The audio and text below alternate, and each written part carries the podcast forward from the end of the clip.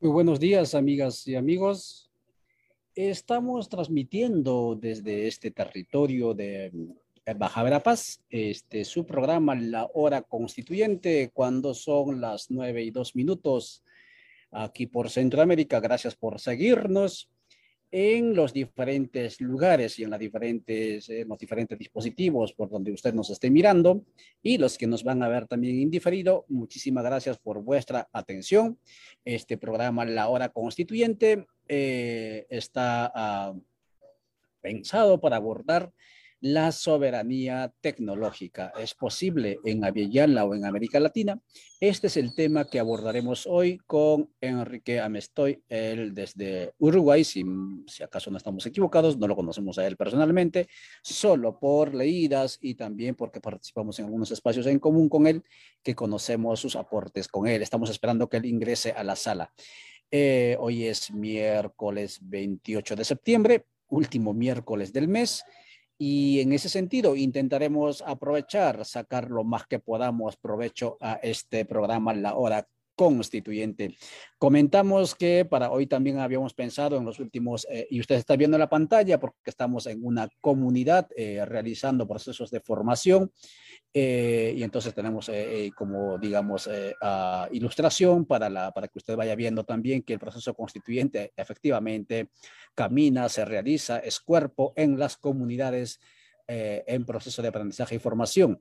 Para esta mañana, hay unos minutitos, este, hasta 9 y 15 más o menos, habíamos pensado que nos acompañaría y habíamos pedido que nos acompañasen algunos colegas desde Cuba, porque eh, eh, en Cuba el, el, día pasados se realizó, se realizó el domingo, nada menos que una consulta popular, lo que se llama referéndum, referéndum este, es este consulta en latín, eh, para aprobar o desaprobar la ley de, el código de familias que denominan allá. Escuche bien esto.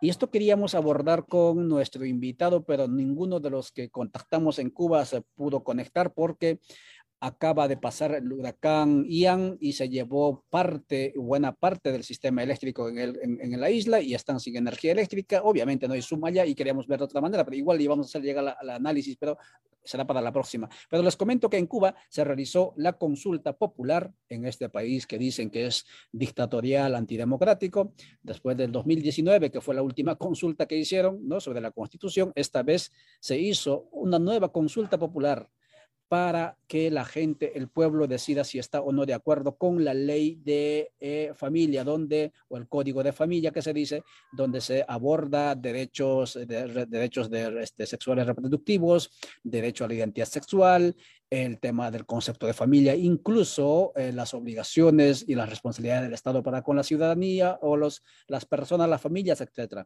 Y la población, en su gran mayoría, alrededor del 60%, dijo que sí está de acuerdo con este código. Y cerca del 70% de los que estaban convocados a participar, muy a pesar de la lluvia, también fueron a las urnas a votar. ¿Qué nos quiere decir? ¿Qué lección nos está dejando con esto Cuba? Uno, que Cuba no es ningún, ningún, ningún, Cuba no es ningún gobierno, ningún sistema dictatorial. ¿sí? Ya quisiéramos en países como Guatemala, por ejemplo, que nos hicieran consultas. Esta gente que está reuniéndose allí, muchos de ellos están conflictados con el tema de energía eléctrica desde años atrás. Ya quisiéramos que estuvieran en consulta popular estos temas, por ejemplo, estas leyes, pero no lo son. Y en ese sentido, primera lección, que Cuba no es dictatorial. Segundo, que en Cuba se practica un tipo de democracia, hasta cierto punto, como podríamos decir que es la democracia participativa, porque la democracia participativa, uno de sus mecanismos es justamente la consulta popular permanente a los pueblos. Eh, y también ha habido consulta popular aquí en Guatemala, para que vea usted el contraste. Mientras esperamos, eh, Enrique está intentando ingresar, ojalá que, logre.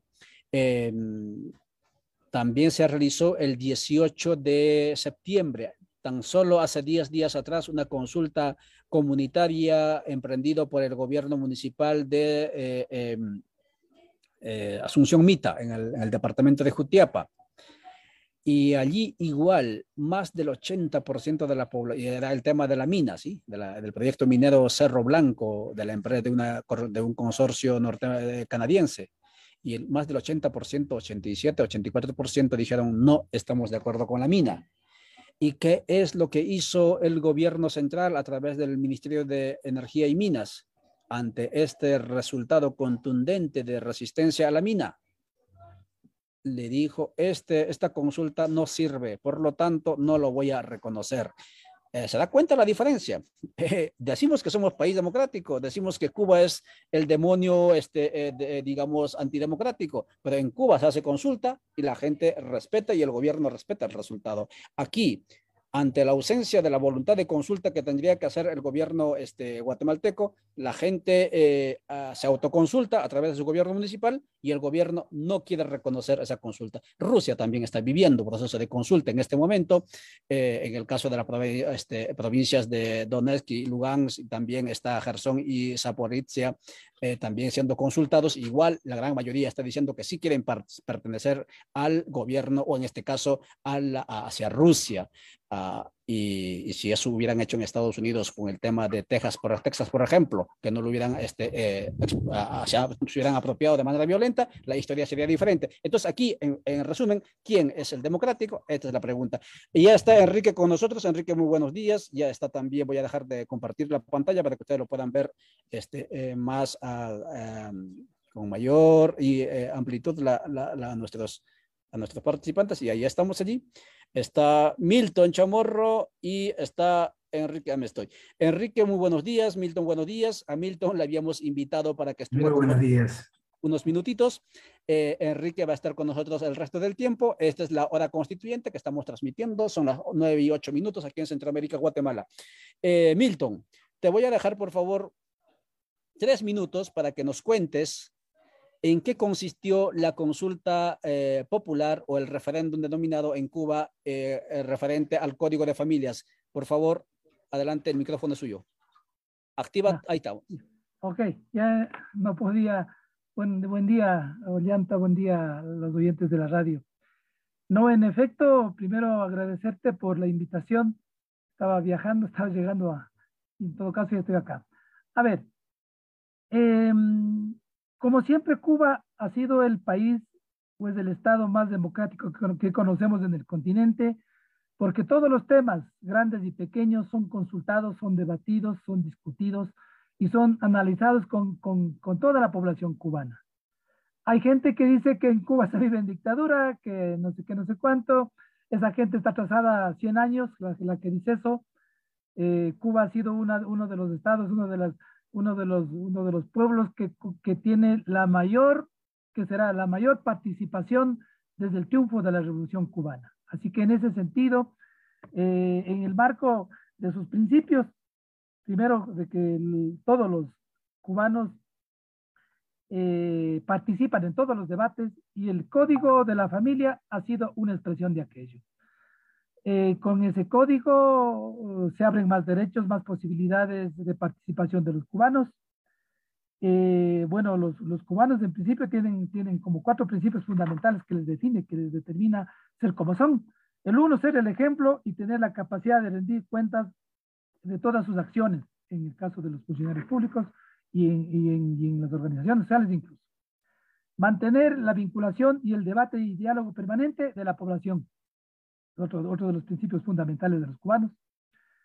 Los cuadros uh, políticos, los dirigentes, son capaces de, deben ser capaces de crear eh, la mejor, las mejores relaciones de comunicación entre cubanos. ¿Cierto? El otro es que eh, los dirigentes en Cuba tienen en, tienen en cuenta eh, que las, las, soluciones pequeñas y grandes deben ser determinadas, definidas, decididas, discutidas por todo el pueblo cubano. En ese marco, eh, las, soluciones de los problemas tienen que ser una innovación, deben ser alternativas, deben ser y, deben ser informadas a, todo a, todo a toda la población cubana. Así que el código se dio en ese marco, se discutió bastante tiempo, eh, sabíamos que estaban discutiendo en, en, todos los lugares, en todos los espacios, en todas las instancias, de todo tipo en Cuba, y a la final llegó el 25 de septiembre y lo que se hizo es ratificar un código, no discutir un código ni, ni, ni, ni, poner un referéndum o un plebiscito un, tema ese, momento, sino que más bien se ratificó lo que sabían, lo que ya habían discutido, lo que habían propuesto incluso, y se definió y se determinó ya este 25 de, de, de septiembre como, como código de, la, de la familia, ya eh, está aprobado incluso ya por el, por, el, por el gobierno y por todas las instancias internas de, la Revolución Cubana. Muchas gracias, Milton Chamorro. Eh, ingresó a esta sala para informarnos entonces de lo que ocurrió uh, el domingo 25 de septiembre uh, en relación a esta consulta, a este referéndum que vivió eh, Cuba. Justamente lo que él dice, una ratificación de lo que ya se estaba debatiendo y claro, lo que decíamos en la introducción, Milton es de la Asociación Ecuador, de la Solidaridad de Ecuador, este, Cuba, y desde Quito, desde Ecuador, nos, está, uh, nos acompañó en este, en este despacho. Muchas gracias, uh, Milton, por tu participación y ojalá que en la próxima estemos también con más tiempo abordando esta, este asunto de la, eh, de la praxis democrática de los países satanizados como antidemocráticos. Yo estamos aquí en Guatemala, donde quisiéramos, como decíamos en la introducción, eh, tener esa posibilidad de participar en las urnas, eh, decidir en las urnas qué tipo de leyes queremos tener, pero aquí todavía no, existe, no llegamos a ese nivel de democracia. Muchas gracias, este, Nilton, este, por estar con nosotros. Muchísimas gracias a ustedes. Adelante. Ahí estamos, Mucha, en la solidaridad con el hermano pueblo cubano. Gracias, Nilton. Vamos, Enrique. Son las 9 y 13 minutos, te había indicado 9 y 15, exacto, pero felizmente resolviste las dificultades que tenías con la familia y estás con nosotros. En la pantalla eh, estás viendo a, la comunidad donde yo estoy, este, el movimiento Codeca, para en este caso Enrique, que pronto vas a estar con nosotros también aquí por Guatemala es un, una, una, articulación de diferentes comunidades y pueblos que se está organizándose desde hace 30 años atrás, pero especialmente en los últimos 12, 15 años atrás, alrededor de la propuesta constituyente. Y entonces no hay un solo día que no se hagan asambleas autoconvocadas, autofinanciadas por las mismas comunidades, asambleas formativas e informativas. Hoy, en esto que está aquí adelante mío, eh, está transmitiendo a través de la pantalla, están realizando el espacio de formación para juventudes y para sus papás sobre economía plurinacional, porque aquí la propuesta es Estado, propuesta de Estado plurinacional a través de una asamblea constituyente y ojalá que esto sea, digamos, de la manera más participativa y asamblearia posible del debate. Y dentro de ese eh, gracias, este, Milton. Muchísimas gracias. Está despidiéndose Milton. Dentro de ese, de ese debate, de esa propuesta constituyente, estimado Enrique, como te comentaba por, la, por el chat y también los que nos siguen en las redes sociales, eh, existen 19 propuestas temáticas como contenidos a ser debatidos en la nueva constitución política. Y uno de esos es el asunto de la soberanía tecnológica, que por cierto es un tema que suena este, eh, pues extraterrestre, ¿no? Porque ni yo que estoy utilizando la tecnología sé cómo funciona esta cuestión, ¿sí? Y entonces atrevernos a hablar de soberanía tecnológica es un desafío gigante para todos, porque todos estamos, ¿no? Eh, y, eh, y, digamos, eh, presos, digámoslo así, de algoritmos, pero al mismo tiempo también de, de, la tecnología, no sabemos cómo funciona. Y de eso es que hablaremos hoy, amigas y amigos, en este programa La Hora Constituyente, con Enrique Amestoy desde Uruguay, si me equivoco, él nos va a corregir, solamente conocemos a él a través de, a través de, algunas plataformas, la seguimos en el, en el Twitter, y estamos transmitiendo este programa La Hora Constituyente en Radio Victoria La Voz de los Pueblos, estamos transmitiendo también en Rosinaco Internacional en Ecuador, estamos transmitiendo en alcarajo.org en Colombia, transmitimos en Codeca, Guatemala, en este, había la soberana para todo el continente, y también nos dicen que están bajando la señal y transmitiendo la PIRCA, el programa de la PIRCA, que es un esfuerzo entre Chile y, y Bolivia. Eh, que produce radio, pero al mismo tiempo también produce audiovisuales. Entonces, y obviamente lo vamos a subir también al YouTube y al Twitter. Y entonces, muchas gracias por seguirnos. Enrique, por favor, saluda a la audiencia que ya lo están viendo. Bueno, hermano, en primer lugar, muchas gracias por la invitación. Eh, me corriges si el audio está saliendo bien, digo, pero eh, un fuerte abrazo a todas y todos quienes están escuchando en este momento, a Codeca en particular, eh, bueno, y a quienes están allí en vivo en este momento, este, acompañándote acompañándonos este, y mm, brindándonos el honor de, bueno, de, escuchar alguna cosa, alguna reflexión que humildemente tenemos para, para, para hacer o para poner en, común y, poder eh, aportar un pequeño granito de arena eh, en, un tema, como decías, este, que parece extraterrestre. es un tema que yo recuerdo la primera vez que escribí algún, algún artículo que hablaba sobre soberanía tecnológica, no sé si existía Facebook, eh, y Facebook ya tiene 15 años. Y ya éramos extraterrestres los que hablábamos de estas cosas. Este, pero cada día más, más allá de algunos empujes que tuvo, particularmente nuestro, este, eh, en, América del Sur, en nuestro continente, eh, concretamente alguna propuesta eh, en el marco de UNASUR, eh, a raíz de, propuestas concretamente de, de, mm, Ecuador, y bueno, y, en su momento este, eh, la idea concretamente era este, un, la, creación de un anillo de fibra óptica regional o continental, algo de lo que seguramente más adelante podemos hablar, pero era una propuesta de Rafael Correa que, Qué bueno que sabemos todo lo que ha pasado con Ecuador y todo lo que ha pasado luego con UNASUR. Y, pero bueno, pero, pero para mí eh, eh, sigue siendo, y por eso lo, señalo, sigue siendo como un, un, un, punto de inflexión en, en, nuestro continente que, que, como que marcó un antes y un después, en donde algún eh, dirigente político, un, presidente concretamente, se animó a, hablar y a hacer propuestas respecto a soberanía tecnológica tema complejo, sí, sin duda, y extraterrestre. Me gustó tu término y, y seguro lo voy a utilizar. Muy bien, muchas gracias, Enrique Mestre. Ya está como nosotros entonces conversando. A él lo hemos seguido este, en los espacios, por ejemplo, de Internet Ciudadana, si mal no recuerdo, estos espacios de Alei que está conjuntamente con Sally. Eh, esfuerzos, esfuerzos. Hay, eh, amigas y amigos, ¿sí? Es que hay gente, así como hay, hay corporaciones que ya gobiernan, ¿sí? Ese mundo, el territorio virtual del, del, del, Internet y el manejo, digamos, de las tecnologías, ¿no? Que por cierto son corporaciones gigantes ¿no? Eh, pero también hay esfuerzos de, por decir, ciudadanos, ¿sí? que se van organizando para hacerle frente y hacer una contrahegemonía, entender cómo funciona y ciudadanizar la Internet, por ejemplo, ciudadanizar la tecnología. Y parte de ese equipo es Enrique. Enrique, en, directamente entremos entonces cuando son 9 y 20 minutos. Eh, la audiencia nos está siguiendo. ¿Qué tenemos que entender por eh, soberanía tecnológica? Bien, eh, mira, eh, yo, siempre planteo que, los términos, o, es lo que siento, es decir, los términos se van, van acompañando los procesos de las, de la, de la evolutivos o, involutivos de las sociedades y, de los pueblos y, de la sociedad.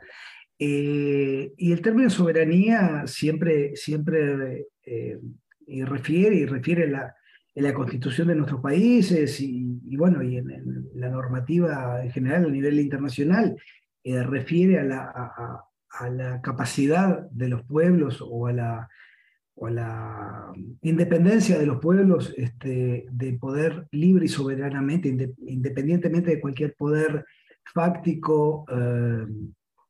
Eh, ya fuese eh, gubernamental o, económico, este, poder decidir libremente, ya sea por vía este, directa, eh, como hablabas en el inicio, que, un tema que preocupa mucho viéndolo desde aquí, este, bueno, pero, pero, pero este, por llamados este, referéndum, a plebiscito, este, o sea, lo que sería el, el voto en forma directa, este, el, más, este, el más horizontal y más llano, o también a nivel de, lo que serían las decisiones tomadas por, por el soberano o por los parlamentos eh, elegidos por los pueblos.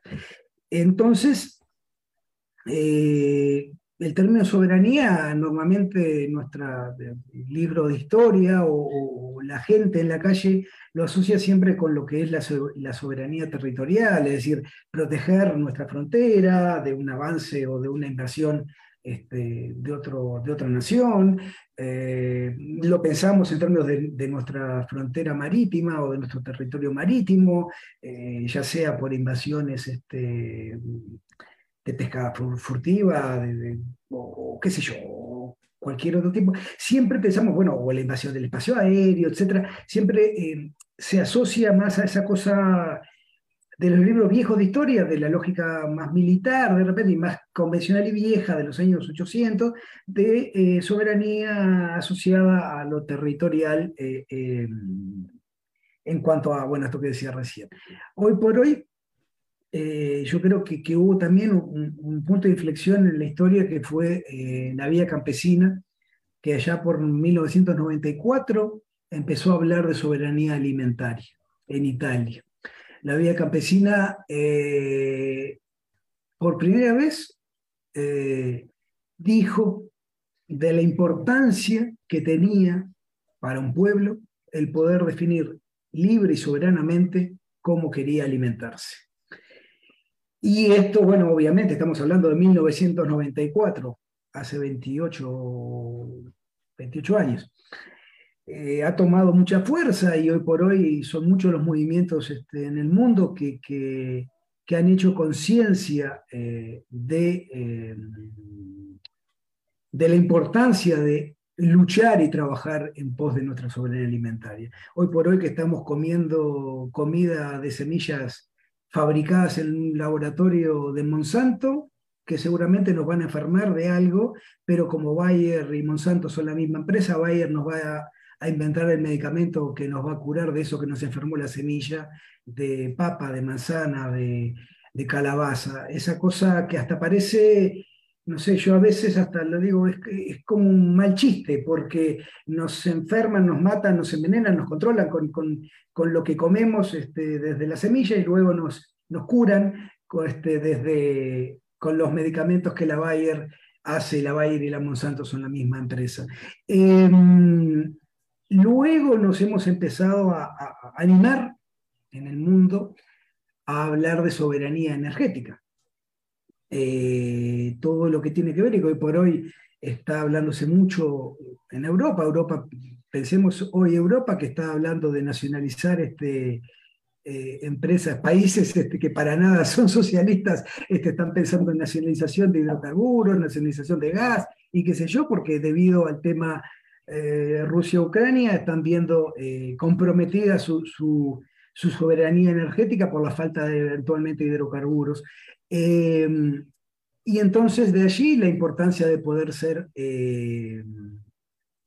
de lograr nuestra independencia y nuestra soberanía en términos este, energéticos. Miren nomás este, lo que sucedió este, con el bloqueo criminal a Venezuela, en donde el, no permitirle vender este petróleo, que era su principal fuente de, ingreso y de divisa al país, este, hizo que, este, bueno, eh, sumió en, la pobreza y un montón de otras situaciones complejas en, la interna de la economía venezolana.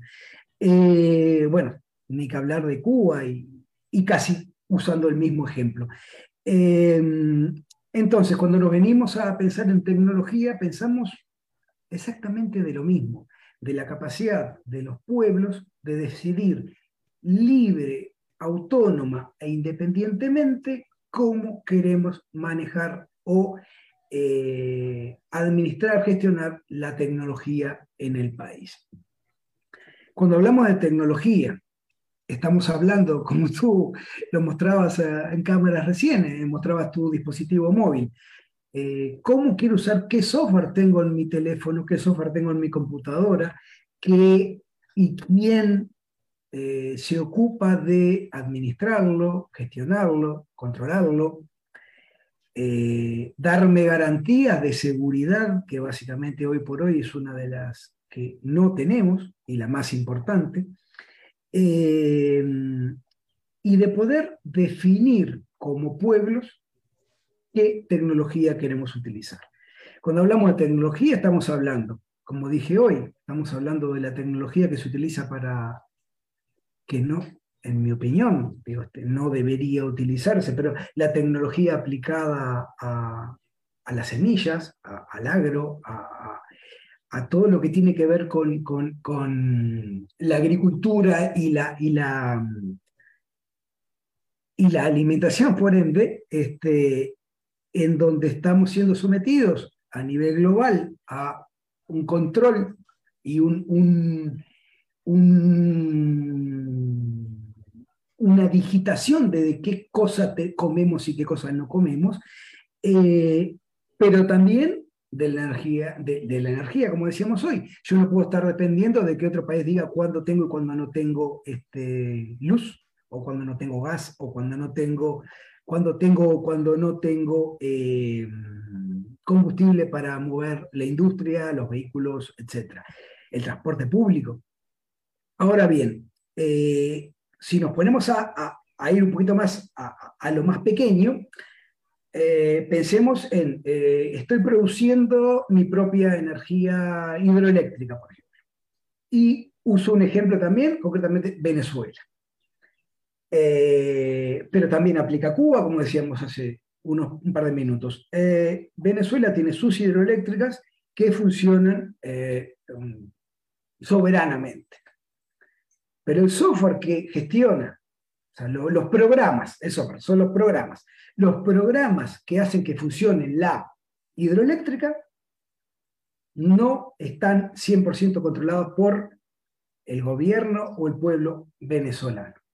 Y ya han sido varios en los últimos, diría que en este año, pero, pero en los últimos dos o tres años, han sido varios los bloqueos que se han hecho, los ataques desde fuera de Venezuela a el software que gestiona las hidroeléctricas para detener la generación de energía, dejar sin luz a un pueblo y o intentar con esto más las herramientas eh, concretamente de redes sociales, más fake news, más todos los portales de difusión, tanto televisión como radio, como cadenas este, eh, de comunicación, eh, poder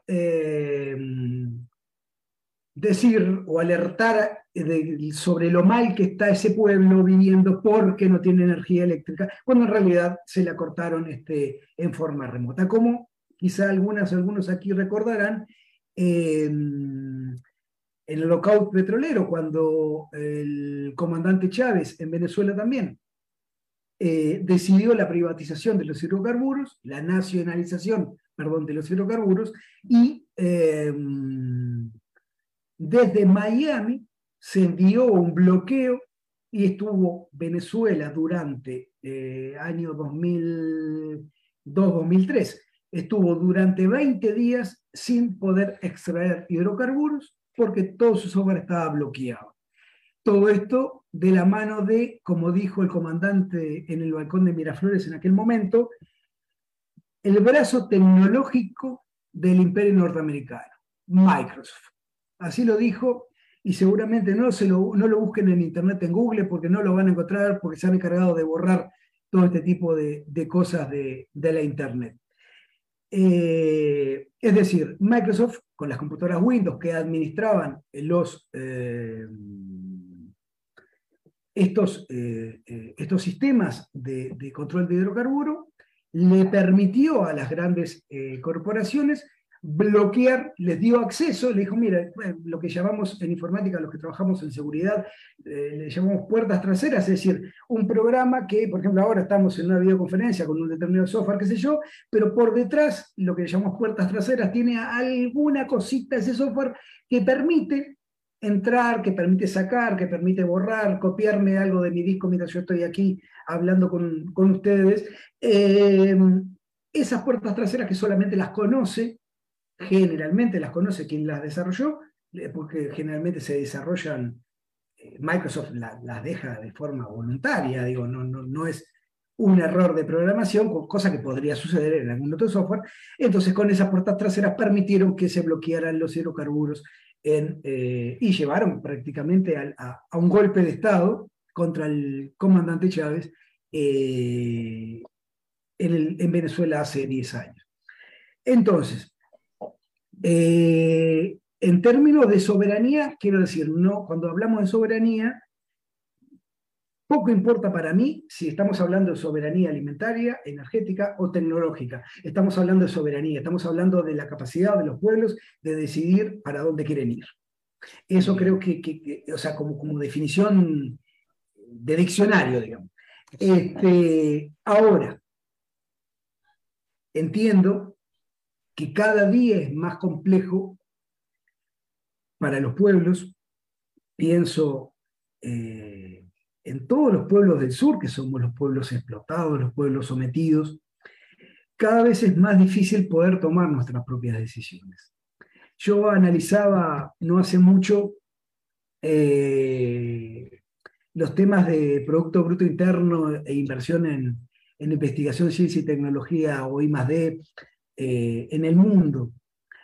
Y para que se hagan una idea, eh, y para que tal vez empecemos juntos a pensar quién nos gobierna, porque seguimos indudablemente eh, sabiendo y convencidos de que Estados Unidos es la potencia imperial que, está por encima y que está intentando meternos la, la pata encima siempre. Pero si analizamos, miren, un número que me, que me, sorprendió. El Producto Bruto Interno de mi país, Uruguay, es un país muy pequeño, 3 millones y medio de habitantes, eh, básicamente exportador de, de, carne, semillas, en fin, de commodities. Eh, en el 2020 eh, estuvo en el entorno de los 53 mil los 53 mil millones de dólares. ¿Saben cuánto invirtió en el mismo año Alphabet, que es la casa matriz de Google, es la empresa eh, dueña de Google, digamos, porque es un conglomerado de empresas, el 42% del Producto Bruto Interno de Uruguay, 22,5 mil millones de dólares, solo una empresa en I más D, es decir, la mitad del Producto Bruto de un país entero una empresa lo invirtió en un año en investigación. Entonces, cuando en los 90 podíamos pensar en tender una red, que, nadie pensaba en eso, porque todos veíamos como muy mágica la cosa esta de Internet que se venía, y no veíamos estos grandes monstruos que los, los, los, los, los englobamos en una sigla GAFAM, Google, Apple, Facebook, Microsoft y Amazon. Mm, la A, no importa si va primero, después Amazon o Apple. Eh, y ahora Facebook debería ser Meta. Yo siempre lo he dicho por ahí, lo publicado alguna vez bromeando, que debería ser Gamam, porque ahora la F de Facebook cambió a Meta, de, pero la lógica es la misma. Eh, esas cinco empresas son las que controlan la bolsa y el dinero a nivel mundial. Y junto a ellas un hombre que juega solo aparentemente, que se llama Elon Musk. El hombre más rico del mundo, que hace un par de días dijo que ponía toda una flotilla de satélites de comunicación para darle internet a Irán, porque el gobierno iraní cortó la, internet producto de, de las movilizaciones populares en aquel país. Casualmente e irónicamente los Estados Unidos vieron con muy buenas caras esto que hizo este señor o la empresa de este señor. Es decir, mm, yo creo que hoy por hoy la soberanía la tenemos que, la tenemos que pelear, que tenemos que luchar por esa soberanía, pero ya no pensar solamente en contra, o sea, o que los que están del otro lado son naciones, como puede ser Estados Unidos, pero también China, como en algún momento pude decírselo eh, algunos representantes del Ministerio de Ciencia y Tecnología, de, mm, ciberseguridad de China. Eh, en lo personal, no quiero cambiar control hegemónico norteamericano por control hegemónico chino o ruso. Es decir, eh, ni guatemalteco, es decir, no quiero ningún tipo de control. Yo quiero que cada uno de nuestros pueblos, es decir, sí podemos este, juntarnos para hacer cosas, pero lo que no quiero o lo que entiendo que no deberíamos querer nunca es el control de ningún tipo. Hoy por hoy, eh, lo estamos teniendo y ya creo que de la mano de esas cinco empresas, por encima, algo supra, supra, ya no sé ni cómo decirle, supra, supranacional por encima de las eh, históricas este, potencias mundiales. Muy bien. Muchas gracias, Enrique. Me estoy conversando con nosotros sobre soberanía tecnológica en Aviala y nos está dejando dos elementos claves. Uno, soberanía como sinónimo de poder máximo que no admite otro poder encima y eso significa poder de decisión de los pueblos. Dos, soberanía hay que entenderlo sin necesidad de descajarlo, es decir, como poder que todo pueblo tiene posee para tomar sus decisiones en todos los ámbitos. Y en este caso, si en teoría política hasta ahora únicamente se hablaba de soberanía para el territorio, para el mundo físico, ¿sí? control del, del, del, territorio físico, ahora nos acaba de indicar, y sabíamos también alguna, alguna medida por eh, oídas, que eh, la dominación, si acaso podemos hablar de relaciones de poder así, viene más desde el mundo virtual, es decir, prácticamente somos una cárcel de algoritmos donde unos ¿sí? poderes supraplanetarios, ni siquiera se hablan de supranacionales, suprarregionales, supraplanetarios, ¿no? controlan y controlarán no solamente que se informa o que no se informa, sino sobre todo la biopolítica, quién vive y quién no vive, porque con lo que acaba de decir este eh, Enrique, ¿no? refiriéndose al tema de energía, por ejemplo, ¿no? Eh, que no necesariamente estamos hablando de tecnología refiriéndonos a la comunicación, sino también tecnología refiriéndonos a todo ese conocimiento técnico que mueve, que mueve el mundo en este momento. Eh, y para ir transitando al tema que nos dejabas ahí inquieto, este Enrique, en el fondo lo que estamos hablando es de educación y educación significa inversión, lo que tú decías, en tecnología, inversión en investigación científica, que es lo que menos tenemos en nuestros países y prácticamente estamos contentos y creemos que somos modernos y estamos avanzados porque manejamos estos aparatitos en la mano, aunque no conocemos, no sabemos cómo funcionan, cómo, cómo, cómo funcionan las aplicaciones, etcétera. ¿Cuán importancia tiene la educación este, para ejercer soberanía? Eh, en este caso tecnológico o en el área de tecnología, pero ¿cuán importancia tiene la educación, estimado Enrique, para el tema de la soberanía? Bueno, eh, creo que, que, la educación es importante eh, siempre y en todos los ámbitos y, tenemos que luchar por, por, más y mejor educación siempre. Eh, eso como, como, como, como, tema este, macro y como... Em, en cuanto a, lo que es inversión en ciencia y tecnología, eh, en mi país eh, tuvimos durante 15 años un gobierno de centro izquierda, eh, gobernado bueno, por el Frente Amplio, este, con Tabaré Vázquez y Pepe Mujica como sus los dos presidentes en, en, tres periodos. Durante 15 años logramos, luego de muchas discusiones internas y muchas este, idas y venidas, entender que había que invertir en I+.D a lo que se pudo llegar en esos 15 años fue a no más de un 0,5% del Producto Bruto Interno destinado a ese, eh, a ese rubro. Claro, vos me dirás, o tú me dirás, eh, es más de 100 veces lo que destina a Guatemala, que es un 0,03, si mal no me equivoco, o algo por, o algo por el estilo. Anduve por allí buscando alguna, alguna gráfica de, el Banco Mundial, creo que leí.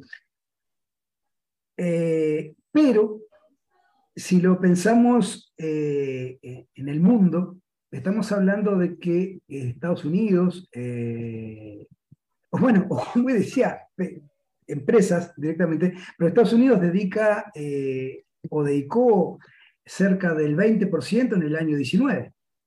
En mi país estamos dedicando menos de un medio por ciento hoy por hoy con un gobierno de, derechas, eh, aún la cosa es peor. En donde en este momento se está discutiendo en el Parlamento el, presupuesto y, eh, o sea, el, dinero que el gobierno va a transferir a, bueno, a, obra pública, a educación, etcétera, etcétera, salud, concretamente eh, para educación no agregó un peso a lo, a lo muy poco que se venía destinando en la salida de la pandemia. Es decir, estamos hablando de un gobierno que claramente no le interesa la educación, que no le interesa la educación pública fundamentalmente, y que no le interesa la eh, investigación. Entonces, claro que necesitamos inversión en educación. Ahora, alcanza, eh, es decir, yo, yo, creo que hay una serie, quizás son cinco, son diez puntos claves, en donde hay que invertir, hay que hacer foco, pero cada uno por sí mismo no es eh, condición suficiente para que las cosas pasen. Es decir, el país puede invertir en educación y puntualmente en educación en tecnología. Y puede invertir mucho. Pero si, por ejemplo, no tiene su red de fibra óptica o su red de Internet eh, por cobre o, mixta o como es en cada uno de los países de nuestra América, eh, difícilmente pueda cambiar algo. ¿Por qué? Porque si los dueños de los cables, si los dueños de la fibra son, por ejemplo, Google, que es uno de los dueños más grandes de fibra en el mundo, o son, claro, el señor Slim, que desde México mueve sus, sus piolas en todo, en todo nuestro continente, estarán en condiciones de hacer lo que quieran con nuestra información. Podrán bloquearnos el acceso a la hidroeléctrica, podrán bloquearnos el acceso a la banca. Imaginen un país eh, que hoy por hoy se mueve la, banca 100% eh, por Internet, un país en donde se bloquee la banca, por ejemplo, eh, el acceso a la web de la, de la banca, por ejemplo, con... por, por, por, bueno, por eh, por decisión de un, de un privado. Entonces, eh, necesitamos también tener infraestructura, es decir, necesitamos también tener eh, nuestro fibra óptica, nuestro cobre, tendidos de cobre, también soberanos. Y a eso debemos agregar lo que llamamos data centers, es decir, los discos duros donde se guarda la información. ¿Qué es esto? Es decir, de nada nos serviría. Recuerdo que tuvimos un gran avance en el gobierno de Pepe Mujica en Uruguay en el 14, en donde eh, se votó un decreto en donde decía que todo el correo electrónico de los funcionarios del Estado debía de estar alojado en computadoras en territorio nacional. De poco nos sirve, y voy a poner de ejemplo este momento que estamos viviendo hoy, ahora. Eh, Codeca utiliza un correo electrónico arroba gmail. Estamos utilizando Zoom, una plataforma de privados, administrada y, controlada por quién sabe quién. Estamos utilizando quizá la red de Internet en Uruguay. Tenemos el monopolio estatal de Antel, entonces la red de fibra es toda eh, soberana. Pero no sabemos en qué disco duro se está grabando todo esto. Y esto se está transmitiendo por streaming en Facebook, una de esas cinco que controlan el mundo.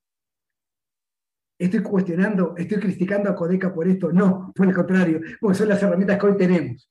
El punto es, y la pregunta que me hago desde hace muchos años, ¿podemos tomar el poder sobre este, esos espacios?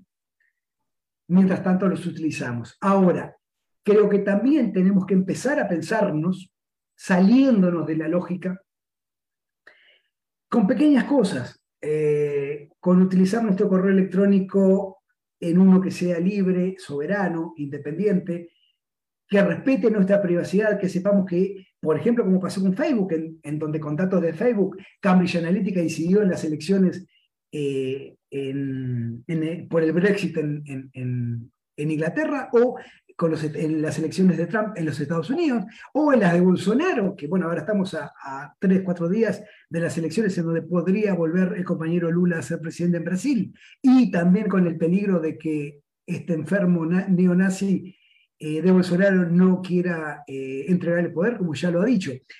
Pero, eh, ¿a qué voy con esto?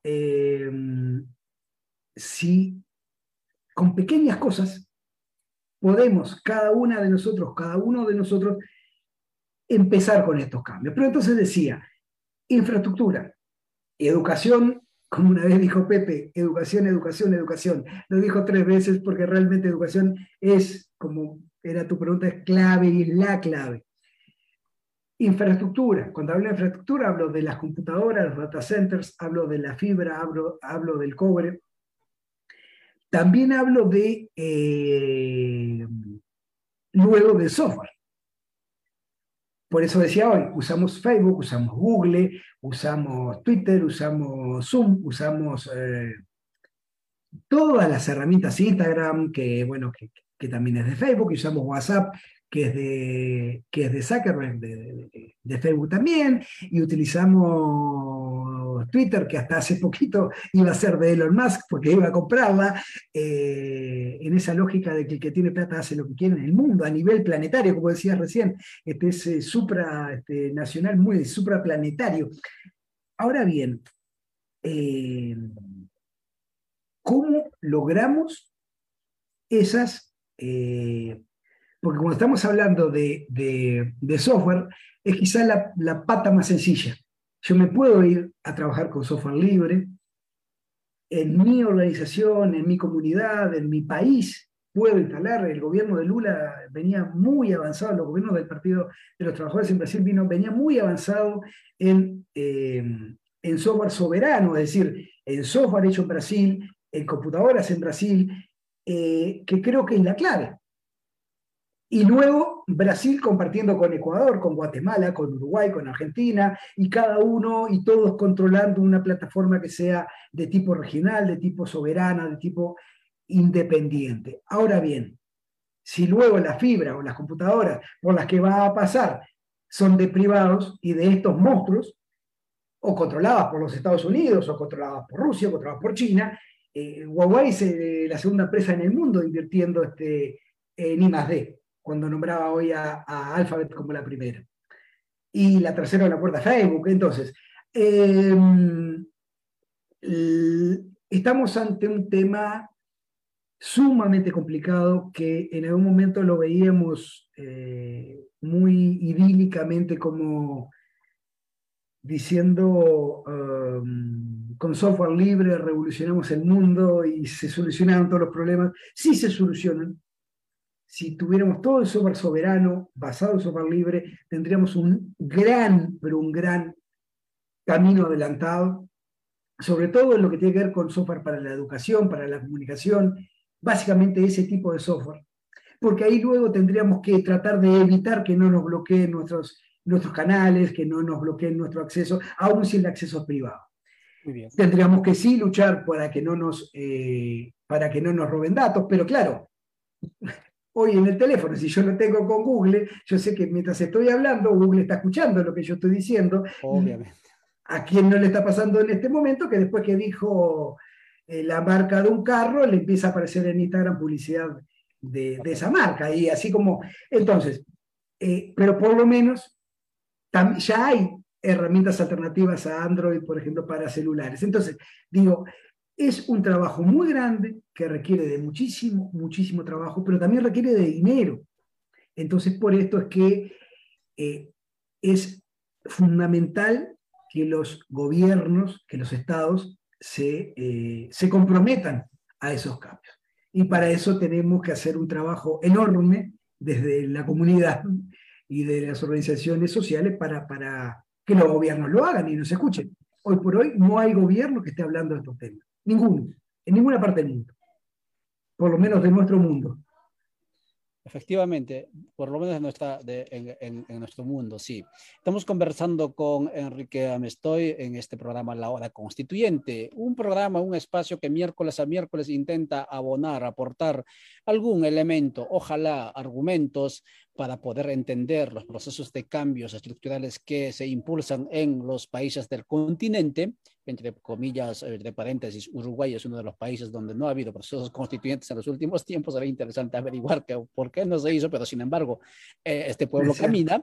Eh, pero sin embargo, en este momento, Chile, Perú, Guatemala, Panamá, Honduras están pujando por procesos de cambios plurinacionales. Y estamos abordando el tema de soberanía tecnológica, eh, regional y obviamente tiene que ser también nacional. Y estoy mostrándoles también en pantalla que una de las propuestas del movimiento Codeca, movimiento indocampesino, ahora cada vez más también urbano, propone el, eh, garantizar el, el, equivalente al 4% del Producto Interno Bruto para eh, tecnología, innovación e investigación. Importante este dato eh, y si se, si se avanza el proceso constituyente en Guatemala, uno de los ejes fundamentales que se va a incorporar es este tema de la soberanía tecnológica. Y soberanía tecnológica, como no, muy bien nos, nos indica Enrique, es saber mínimamente cómo funciona este aparato. Porque después de todo, amigas y amigos, muy bien lo dijo Enrique, ¿de qué sirve, por ejemplo, tener este software libre si no sabemos cómo funciona la computadora o cómo funciona, por ejemplo, este, la, eh, granja donde, o dónde está ubicada la granja donde se depositan toda la información? Porque después de todo, entre usted y yo, usted está al otro lado de este dispositivo móvil, antes que le llegue a usted esta información que estamos transmitiendo de aquí, lo está manejando en este caso el dueño de Facebook. A él le llega antes la información. Exacto. Y entonces, y entonces es evidente. Y lo puede filtrar, modificar, este, claro. o lo que sea antes de que llegue. Y entonces no es nada raro o nada fuera de la realidad este dicho de que vivimos en una cárcel, ¿sí? Planetario, donde los que dominan son, o los que nos dominan son los que manejan la tecnología. Sabes que este yo siempre, siempre recuerdo, perdona que te interrumpa, al panóptico de, de Betam, ¿no? Es algo, esa cosa en donde todo lo ve, todo lo sabe, todo... Eh, eh, para mí está más vigente que nunca en la Internet. Disculpa que te interrumpí, pero, pero me hiciste recordar eso. Excelente. Entonces, Enrique, para ir avanzando y para ir dejando este, eh, esta tertulia, que son 9 y 54, que yo debo devolver también a, aquí, estamos pateando tierra, ¿no? En las comunidades, este, eh, eh, porque es aquí donde estamos empujando procesos, desde aquí estamos empujando procesos. La pregunta, Enrique, es con lo que nos dices, por momentos, de repente la audiencia también dice, ah, entonces ya no es posible hacer nada en esta situación porque estamos prácticamente hechos, como en Honduras decían, solo Dios, aquí ya no podemos más.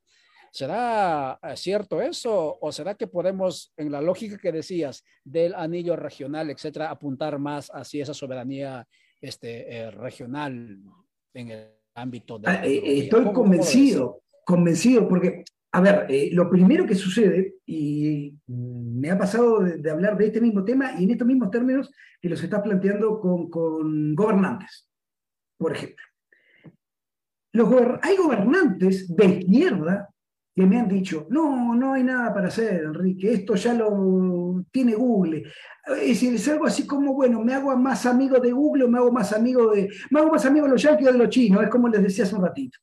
Yo no quiero ni de los chinos ni de los yanquis, yo digo, yo quiero que si los, por ejemplo, cuando hablaba de hardware recién, eh, yo quiero usar el hardware hecho a China, pero quiero que los chinos me digan cómo está hecho ese hardware, lo que llamamos hardware libre.